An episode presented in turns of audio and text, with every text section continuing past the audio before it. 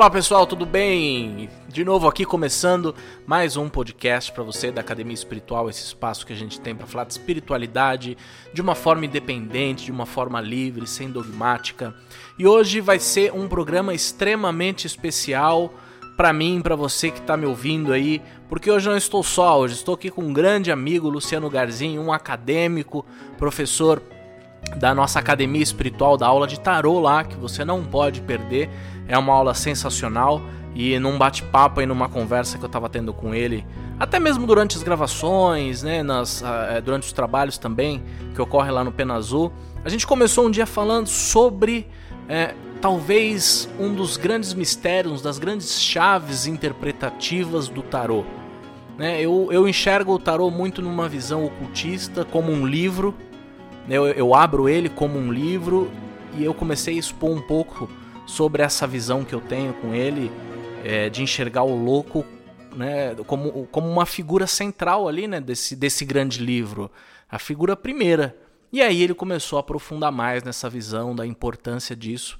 E aí surgiu essa ideia da gente bater esse papo sobre a importância do louco, sobre a visão do louco na trajetória de vida de cada um. Né? Se a gente pegar o tarot como a trajetória evolutiva da, da, do ser humano, né, o caminhar dele, a, a lenda pessoal, a, tra a trajetória dele.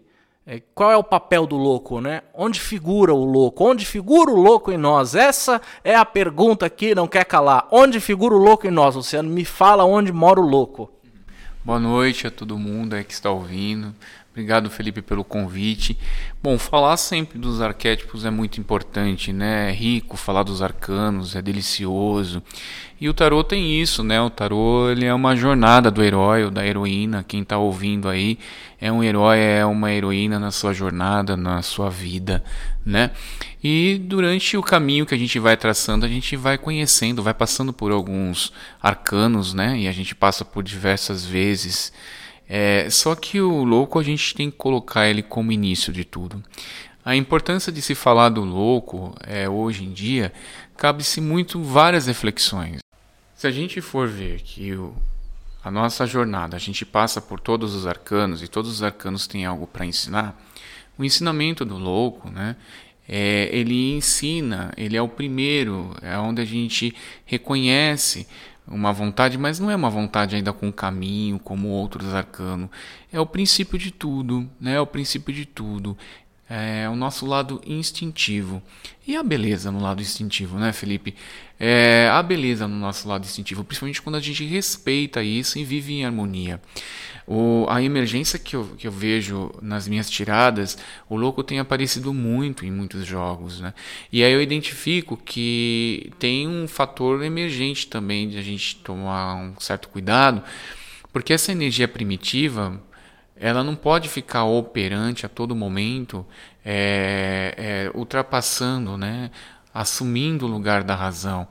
A gente tem aí um, um, um, um, coletivo de pessoas que hoje tem muito louco presente, mas não porque o louco ele traz a, a, a, busca de um caminho, ele não conhece ainda as leis institucionais.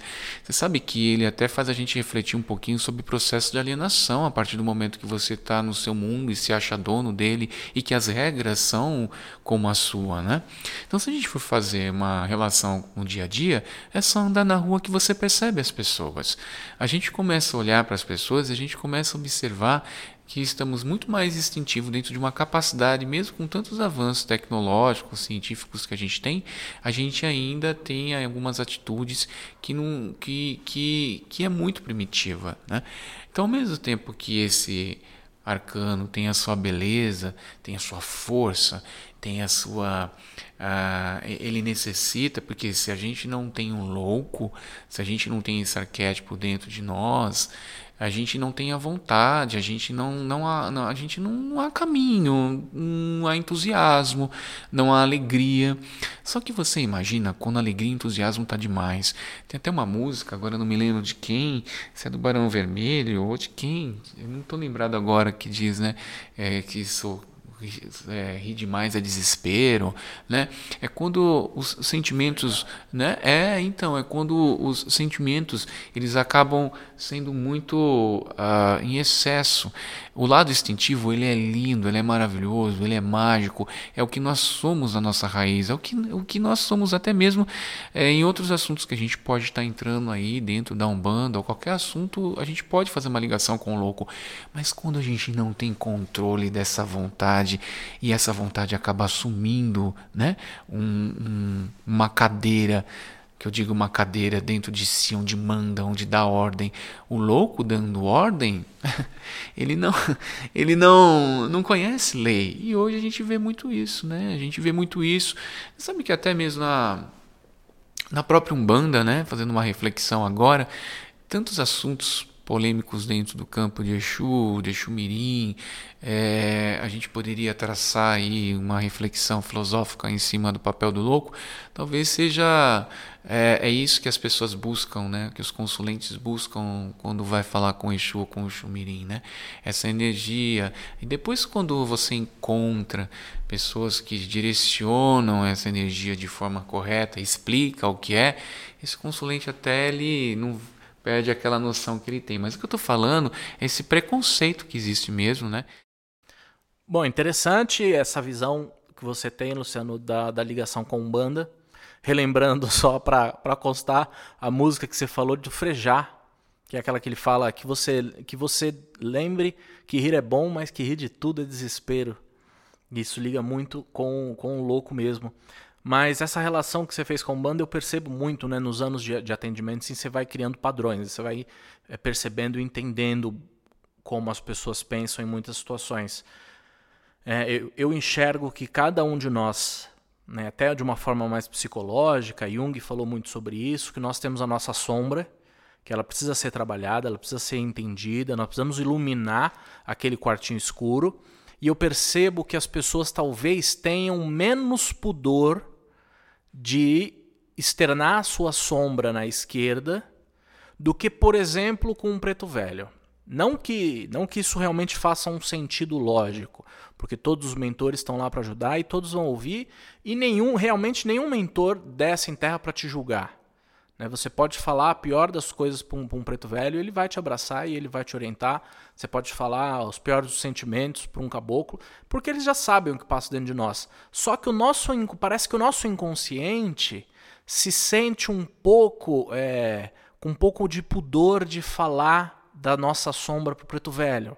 Né? Porque o preto velho né, aquele querido, tão bonzinho, tão gentil, eu vou ali, vou expor a minha inveja, a minha raiva, o meu cólera, né? Tudo aquilo que a gente, a gente ouve falar e a gente sabe que mora dentro da gente, a gente precisa trabalhar. Agora, esquerda, Exu, Pombagira, Exu Mirim, quando a pessoa está ainda naquela ignorância, achando que são seres negativos, são maus, a pessoa se sente mais à vontade de externar a sua sombra. Por quê?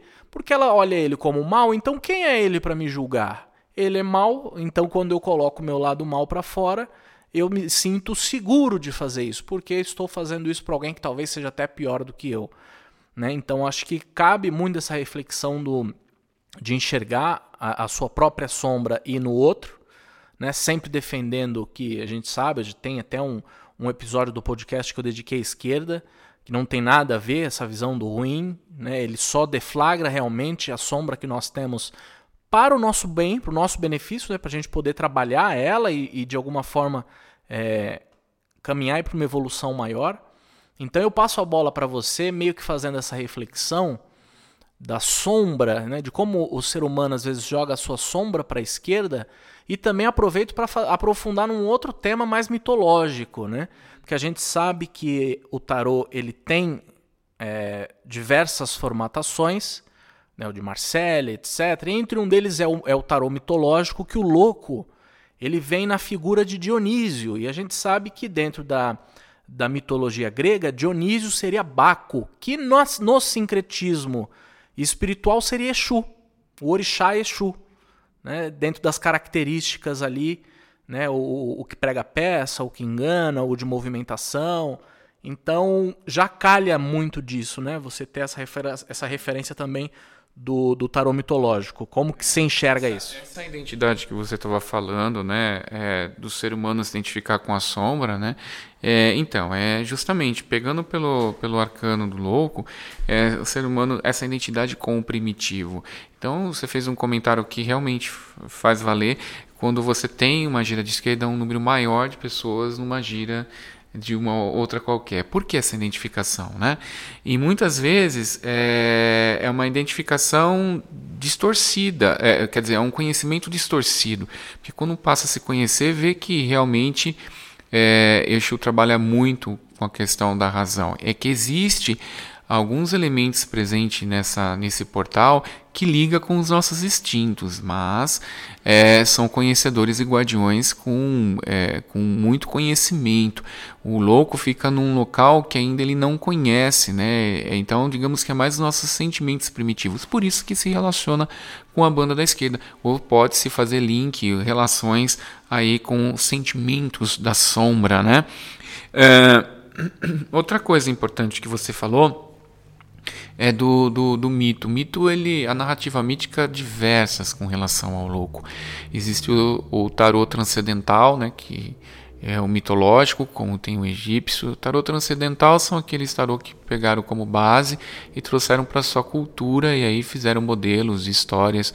E o tarô mitológico se baseia na cultura grega, que traz né, é, Dionísio como protagonista da carta do louco, e aí a gente vê que nessa narrativa há uma rejeição, né? Então o louco, o, a história do louco, ele traz a, a, a uma rejeição a princípio, então ele é gerado dentro de um dentro da coxa, né, de Zeus, depois ele é ele, ele morre, a deusa Hera mata, e depois ele Zeus resgata o coração e, e coloca dentro de Perséfone que pare, então ele é renascido, né, duas vezes, né? É o que é renascido duas vezes. E a gente tem tantos mitos que vão falar dessa questão, mas isso é importante por quê, né? Porque nessa vida, na, nessa narrativa mítica, ele vai se relacionar com quem? Com tudo aquilo que é a margem, aquilo que está à margem da sociedade. Quem está à margem da sociedade, né? São os loucos, são os boêmios, é quem? É, é, aí faz um link com aquilo que nós começamos a falar, que por isso que hoje em dia eu vejo muito o louco presente na sociedade. A sociedade parece que faz questão de não utilizar a razão para as resoluções de seus problemas e prefere achar que o mundo dela é o mais importante, a forma como ela pensa é o ideal, né? Ela é, ela é dona das suas leis. Aí vem essa essa sombra do louco. Então hoje a gente vive muito a sombra do louco. Né? A gente pode reconhecer o nosso lado instintivo, mas a gente deve ter controle sobre eles. Né? Não deve deixar, ah, eu faço isso, então hoje eu vou é, é, ter relação sem camisinha, hoje eu vou sair vou contaminar todo mundo sem uso de máscara.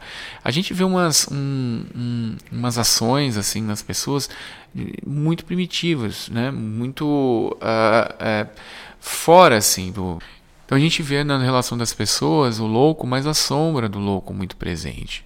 A impressão que se tem a qualquer momento que as pessoas elas vão é, é, matar o outro com uma pedrada na cabeça porque está torcendo para um time contrário, e isso já acontece. É, refletir os nossos instintos é importante. É, ele é a nossa base, ele é também o nosso alimento, mas uma vez que a gente saiba conduzir essa fera interna, que no tarô vai ter uma carta que mais futuramente vai falar sobre isso, que é a força. É quando o, no tarô é a jornada do louco, né? Então o louco ele vai passando por todas as fases. Vai chegar um momento que ele vai saber ter o controle da sua fera interior, dos seus instintos. Esse momento é muito significativo, porque muita gente em sua jornada é, chega nessa fase e consegue entender e aí adquire o autoconhecimento, que é o controle do instinto. E não deixando de ter, mas controlando. Outras pessoas nunca chegam nessa fase. Felipe pode ter 90 anos de idade e, e os arcanos são assim, a gente para em alguns arcanos. E falando do louco, ele é o primeiro, mas ele precisa de um direcionamento. É a mesma coisa que eu disser para você. Os seus impulsos precisam de um direcionamento. Então, se você agir seus impulsos bem direcionados, é sucesso garantido. O louco passa a, a, a, essa energia, esse entusiasmo, essa espontaneidade passa a ser equilibrada. A mesma coisa, fazendo uma comparação com os nossos queridos entidades da, da esquerda. Muitas vezes, é, é, dentro de uma sombra instintiva, cabe ao médio direcionar.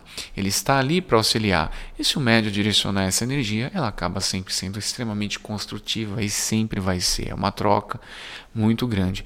Então, esse campo de portal casa com a nossa energia instintiva, mas que não é porque estamos no portal instintivo que devemos fazer coisas maléficas ou ruins.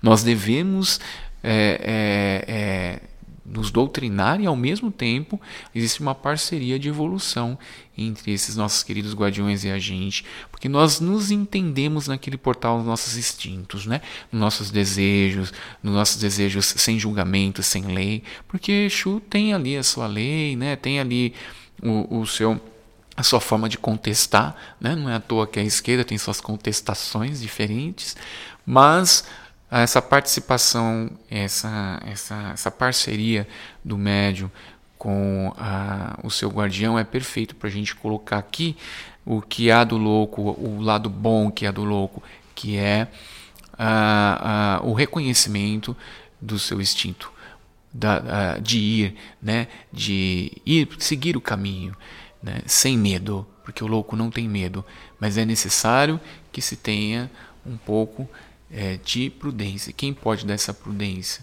Né? Essa é a pergunta que não quer calar. Quem pode dar essa prudência, né? Você espera né? algo externo, você espera que algo transcendental possa trazer essa, essa prudência ou você? Então é um caminho aí da gente não negar os nossos instintos. Eu faço coisas erradas, sim. Eu penso mal do meu vizinho, sim. Eu tenho desejos estranhos, sim. Não recalcar esses desejos, né? Não recalcar, não jogar lá no seu íntimo, num lugar sombrio, dizendo que você não é isso, porque depois a sua fala vai se contradizer. Você vai mostrar sem querer, isso vem para fora e às vezes se manifesta de formas horríveis. É por isso que nós temos uma sociedade com a sombra do louco sem consciência disso, pior. Então, quem é que dá essa prudência? Você não vai esperar que a entidade te traga isso, que ela já está em outro caminho, em outro plano. O que nós estamos falando aqui é a soma que se tem nessa troca. Então, uma vez que é, se entende que o caminho da jornada do herói é passar por todos os campos e ter que dominar e aprender né, as principais palavras que os arcanos ensinam, a gente entende que o louco traz aí para a gente, ensina a gente dominar, né, saber aí os caminhos, olhar para o abismo. Né, é, ele segue, ele só segue pelo instinto. E o instinto é muito importante. Mas é muito bom que a gente sabe os bichinhos que moram dentro da gente, para que a gente tenha aí a prudência. Muito, muito importante essa reflexão. Muito bom a gente entender a nossa responsabilidade com, com, com a nossa energia, com o nosso caminhar. E eu acho que de tudo que você disse é importante a gente perceber que todos nós estamos no louco.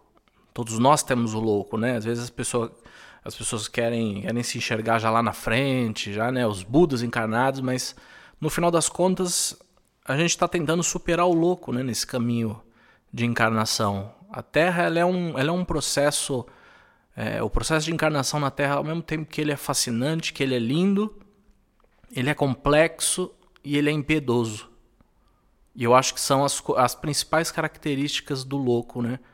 É complexo, é lindo, é, é, é impiedoso quando nos seus maus caminhos. Então eu acho que o grande ponto é, é a gente superar, primeiro se enxergar estando no louco e tentar começar a superar as nossas sombras. Tem coisa, Felipe, que não cabe a gente ficar racionalizando demais. Cabe o instinto, é, é, é, a vez do instinto. É, então você vê, não dá para a gente ficar de mais um canto nem de mais um outro.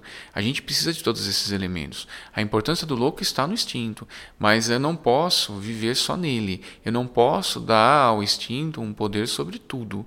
Eu tenho que saber que ele existe, tanto é que o nosso, indo para uma linguagem aí da psicanálise, O nosso id tem um campo muito maior, maior do que o, a, o campo da consciência. E é nesse campo maior onde o louco habita. Então não é um espaço pequeno. Só que a gente não pode é, é, não, não, não trabalhar isso, negar isso, entendeu? É achar que isso não acontece comigo, acontece com vizinhos, sentimentos. Eu, o caminho do louco tem esses obstáculos, mas no final ele é pleno. E isso depende de você. O que, que você faz aí com a sua loucura, com as suas regras, com o seu caminho, né? Muito bom, muito bom. Acho que o podcast de hoje foi bem, bem esclarecedor. Acho que deu bastante direcionamento para você enxergar aí os caminhos da vida, como, como ampliar isso, como melhorar a sua visão e enxergar também como né, como eu falei no começo, como o tarô serve de uma, de uma escola da vida aí, de um livro da vida que passa por várias fases, por vários momentos. Então por hoje é isso, né? Por hoje é isso, a gente tem muito tema ainda a falar, mas vai ficar por próximos, próximos episódios. Acompanha aí o nosso podcast. Se quiser saber mais, me acompanha nas redes sociais, que é o arroba felipe.camposazul. Tem o site do, do Tempo Pena Azul, que é o www.penazul.com e também a nossa plataforma da Academia Espiritual, onde tem aulas minhas, tem aulas do Luciano, que é o www.academiaespiritual.com.br. Eu te espero lá para muito mais é, informação e autoconhecimento. E Luciano, passa suas redes sociais aí o pessoal te seguir. Ah, legal. Obrigado, Felipe, pela oportunidade. É, bom, quem quiser me seguir, eu estou no Insta, luciano.astrologia e no Facebook Luciano Garzin Mapa Astral, tá? Às vezes eu coloco alguns videozinhos lá também, mas agora eu vou estar aqui na plataforma com vocês e qualquer dúvida é só entrar em contato, né? E, e a gente vai se falando. Felipe, novamente obrigado aí pela oportunidade, um abraço para quem está ouvindo e fiquem todos aí na, na paz de Deus aí, todo mundo. Obrigado, gente. Então, um abraço, até a semana que vem. Fique em paz.